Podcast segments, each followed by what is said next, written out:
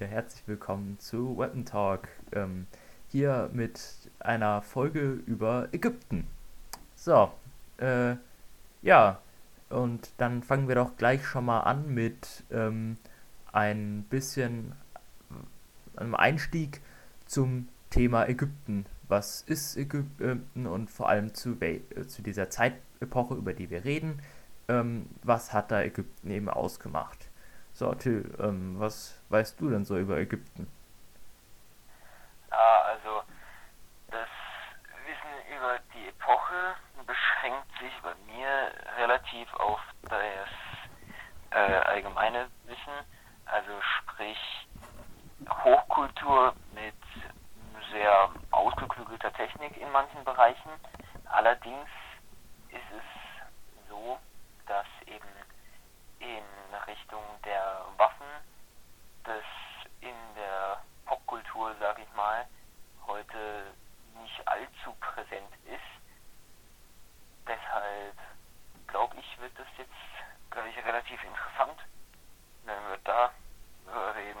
Äh, ja, auf jeden Fall Ägypten, die geografische Lage ist ja bekannt. Eben Süden Nord, Norden von Afrika. Ja. Ja, vor allem um den Nil rum, wo ja auch die äh, Kultur praktisch ihren Mittelpunkt hat. Ähm, um Nil, um Nil-Delta. Ähm, und äh, ja, war ja praktisch die erste Hochkultur. Und ähm, wichtig noch zu erwähnen ist, sie kannten kein Eisen. Das heißt, sie haben nur Kupfer, aus Kupfer ihre Werkzeuge gemacht und ähm, ihre Dinge eben aus Stein gebaut zum Beispiel, ähm, meistens eben aus Sandstein, wie zum Beispiel auch die Pyramiden. Genau, und ähm, das ist eigentlich so ziemlich alles, oder so, nein, nicht alles, definitiv nicht alles, aber so grob, worum es halt bei Ägypten jetzt äh, geht. Ähm, ja, dann können wir eigentlich auch schon gleich mit ein paar Waffen anfangen. Ich denke, äh, das berühmteste ist eigentlich das ägyptische Schwert, nämlich das äh, Chepesh, oder?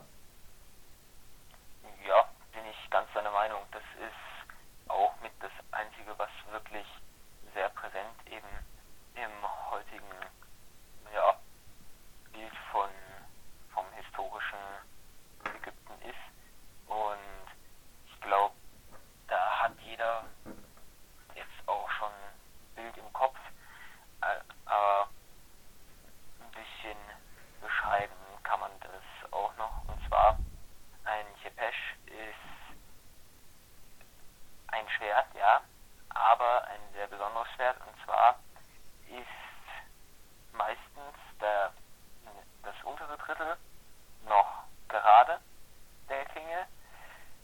Diese wölbt sich dann allerdings in den oberen zwei Dritteln ungefähr in einem oh, wirklichen Bogen. Das ist sehr interessant und teilweise auch sehr praktisch. Und je nachdem, wie diese Chepesh geschmiedet wurden, war es auch so, dass sie in der, äh, ich sag mal, Hohlseite, also auf der klingenabgewandten Seite des Bogens, hatten sie noch einen kleinen Haken eingeschmiedet, dass man ja, damit auch Haktechniken ausführen konnte. Das war aber nicht bei allen Exemplaren so.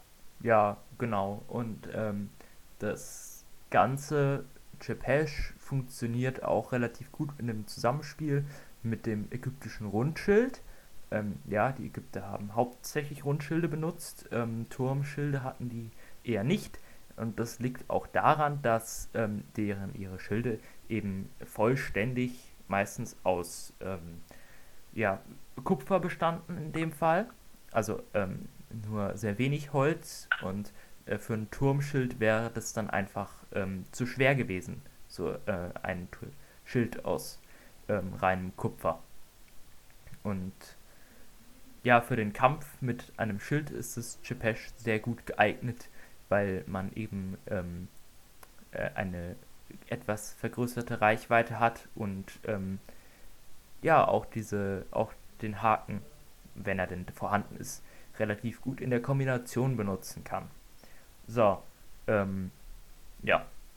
Hast du noch was zum Chepesh zu sagen? Zum Chepesh nicht, nein. Gut. Ähm, dann würde ich sagen, ähm, gehen wir noch zur hauptverwendeten Waffe. Das ist nicht das Chepesh, das ist der Streitkolben. Also mehr oder weniger einfach eine verbesserte Keule, wenn man wenn man so will. Und ähm, ja, der war, äh, der Streitkolben war eben auch aus Kupfer, ähm, hatte meistens einen Holzstiel mit einem, ähm, ja, mit einem Kopf aus ja, Kupfer ähm, und der wurde eben von den einfacheren Soldaten äh, praktisch die ganze Zeit verwendet und war auch so, ja, so die Standardwaffe. Genau. Ähm, Wobei, bitte? Wobei ich ähm, anmerken möchte, dass, du hast ja gerade gesagt, Hauptwaffe, das ist auch abhängig von der Zeit, weil ähm, ich glaube, im späteren Ägypten war es so, dass die Hauptstreitkräfte auf, also zum Großteil auf Speere äh, umgestiegen sind, sage ich. Ja, das stimmt auch, dass äh, die, also später haben die auch, ähm, also, also die Soldaten an sich haben äh, Speere benutzt. Das ähm, stimmt schon auch, auch wenn äh, es von den Bataillonen jetzt ähm, abhängig war. Die hatten meist, haben ihre meistens ihre ähm, Gruppen, ähm, Kampfgruppen eben nach äh, Bewaffnung unterteilt. Zum Beispiel gab es dann halt eine Infanterie mit Speeren, eine Infanterie mit ähm, Streitkolben und auch ähm, Streitäxte haben sie auch benutzt, aber ja, das waren halt ganz normale Kupferäxte praktisch. Da ist jetzt nichts äh, Besonderes zu, zu sagen. Ähm, ja, und äh, das war es dann eigentlich auch schon zur Infanterie. Was man noch erwähnen kann, ist zum Beispiel, dass sie auch ähm, nicht nur Speere, sondern auch Hellebarden benutzt haben, wenn auch nicht so oft. Und ähm, ja.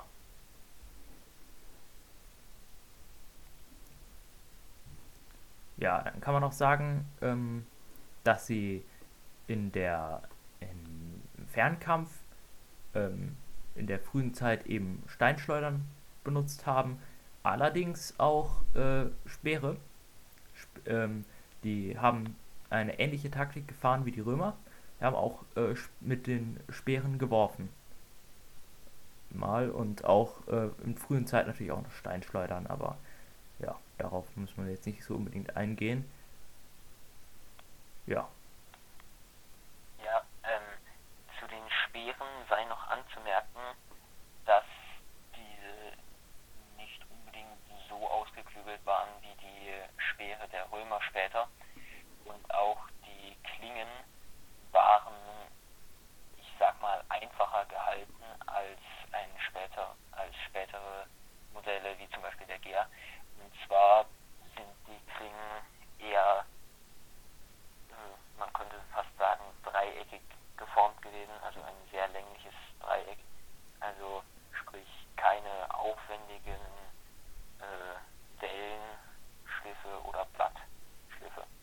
Ja, das kann man aber auch, da kann man die Ägypter mehr oder weniger verteidigen, indem man äh, sich mal anschaut. Ja, die hatten ja auch nicht sehr viele ähm, jetzt direkte Bedrohungen von außen. Deswegen war halt, waren halt auch einfach die Waffen ähm, nicht unbedingt sehr viel, äh, sehr gut und sie hatten auch niemanden äh, auf dem gleichen Niveau, wo sie praktisch sich hochschaukeln können in der Waffentechnik. Ähm, deswegen sind halt die Waffen Ideen zwar da, aber halt eben auch noch nicht ausgeklügelt. Also man darf da jetzt von diesem, äh, von zum Beispiel einem Streitkolben nicht erwarten, dass der äh, mit einem, also mit einer richtigen, mit einem richtigen Streitkolben aus dem Mittelalter jetzt mithalten kann oder so. Also das. Ja, das, ich, das wollte ich damit nicht sagen. Ich wollte, ich wollte damit nicht irgendwie abwertend klingen, sondern nur, dass es ein Ja, ja, das stimmt schon. Das stimmt. Ähm, ja, und das war es dann eigentlich schon zur Infanterie, oder? Ja, Ja, Artillerie gab es zu der Zeit noch nicht wirklich. Ähm, ja, dann kommen wir äh, zur Kavallerie. Ähm, die wurde eben hauptsächlich aus Streitwagen, bestand eben hauptsächlich aus Streitwagen, wie gesagt. Und ähm, diese Streitwagen hießen Vereret, oder ich keine Ahnung, wie man das ausspricht, ehrlich gesagt. Der, ähm, und ja, diese Streitwagen bestanden eben aus einem Pferd, einem leicht gebauten äh, Wagen, der ähm, nicht mehr als ähm, so circa 30, 40 Kilogramm gewogen hat. Ähm, ja, und diese Wagen waren eben immer in äh, Schwadronen von 25 Einheiten ähm, zusammengestellt und die Streitwagen waren bemannt mit einem Fahrer und einem Bogenschützen. Der Fahrer hatte auch ein, ähm, ein Schild, mit dem er den Bogenschützen theoretisch schützen kann. Und natürlich auch noch sich selber. Ähm, ja, und so haben sind die immer äh, mit diesen Streitwägen eben in, ähm, in schrägen Linien zum, zu der gegnerischen Linien gefahren, haben dann ähm, mit ihren Bögen auf die Gegner gefeuert und sind dann der Infanterie wieder davon geritten, bevor sie sie erreichen konnte. Ähm, man kann das auch ein bisschen vergleichen mit der, Te mit der späteren Technik der Mongolen, ähm, aber äh, es war jetzt noch nicht ausgeklügelt. Und ähm, was auch, was sie aber auch mal gemacht haben, war, dass sie halt einfach mit den Streitwagen direkt in die Masse der Gegner reingefahren sind und äh, halt einfach ein paar über den Haufen getrampelt haben, dann abgestiegen sind und ähm, die an Bord äh, befindlichen Nahkampfwaffen ähm, benutzt haben, um ähm, in den Nahkampf zu gehen. Ja. Ah ja, und äh, früher war es noch so, dass ähm, eben die eher nur adlige Streitwagen hatten und damit eben zur Jagd gefahren sind. Das ist noch ähm, wichtig, äh, dass das eben auch nicht für alle Epochen gilt, weil das Ägyptische Reich war ja eher etwas äh, längere Zeit ähm, und kann man es jetzt nicht unbedingt die ganze Zeit miteinander vergleichen. ja, Genau.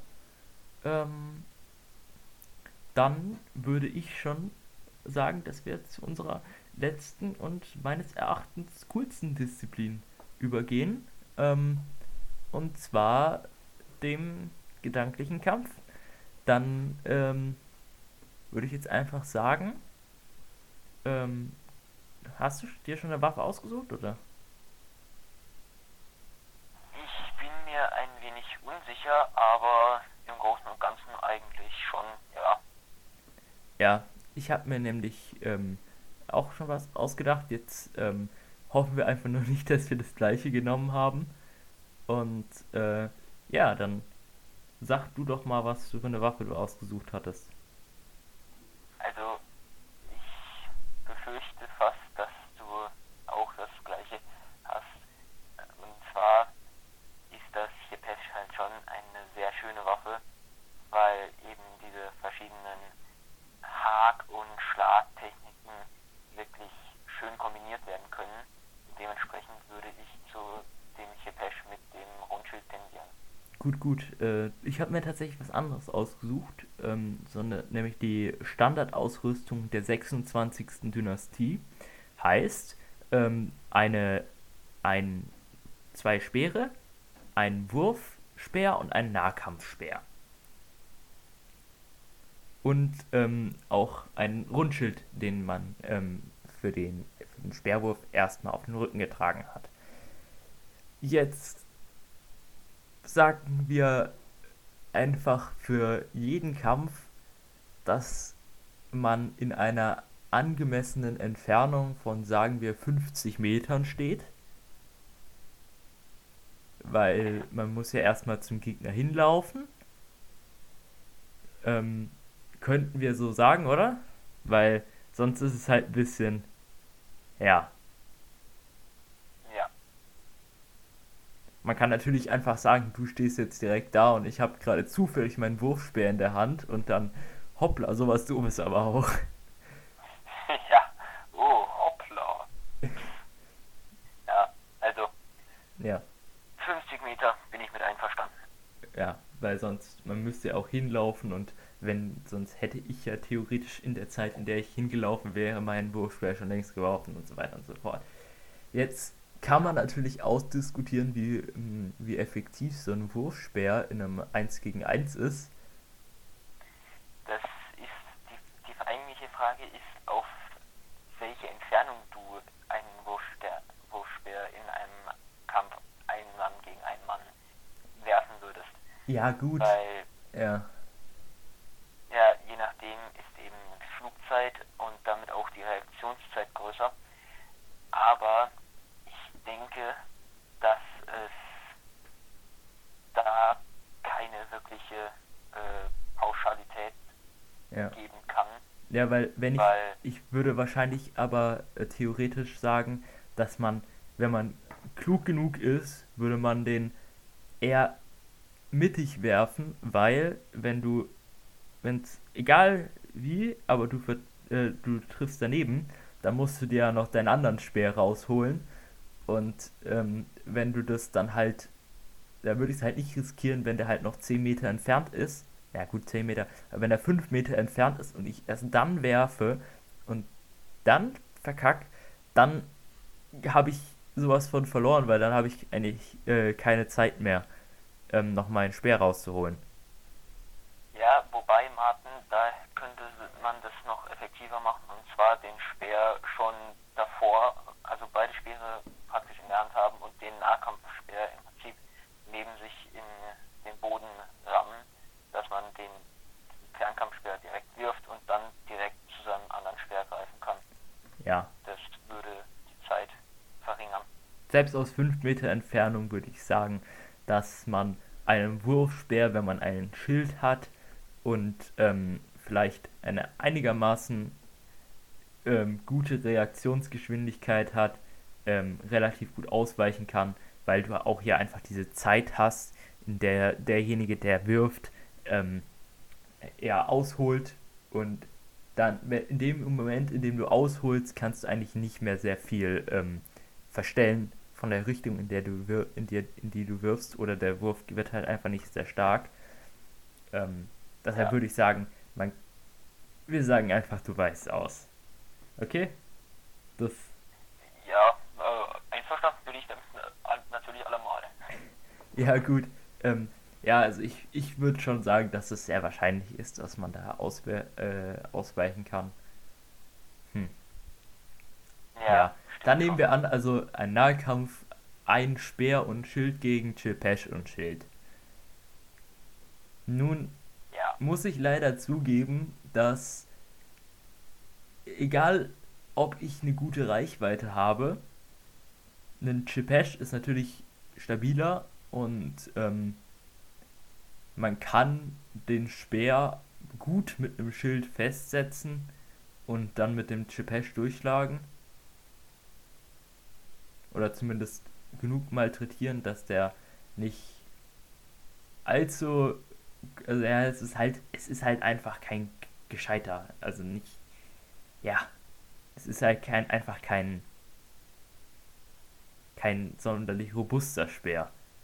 Du musst dir vorstellen, da war ja, Ja. auch nicht sehr viel Holz. ja, wobei du musst aber auch bedenken, die Reichweite ist mit einem Speer, den du mit einem Schild zusammenträgst, also den du nicht beidhändig führst, um einiges größer als die eines Chepesh. Das heißt, wenn du, wenn man schnell genug sticht und zurückzieht, hat der Gegner äh, wenig Zeit, den Speer einzuklemmen und eben Ja, Ja. stimmt. Wenn man schnell genug ist, dann. Wenn man schnell Das genug heißt, ist, das ja. stimmt. Ja, äh, Die Frage ist nur. Wenn man schnell genug ist, ist sowieso alles relativ. Ja, genau. Aber sagen wir, wir haben menschliche Grenzen bei beiden Und ähm, Natürlich. ja, äh, ich weiß nicht. Also ich würde zwar sagen, dass man mit dem Chipesh auf jeden Fall eine gute Chance hätte, aber ähm, der Speer und das Schild zusammen ist ähm, in den meisten Situationen eigentlich überlegen. Ja, also da würde ich ziemlich zustimmen. Also, ja.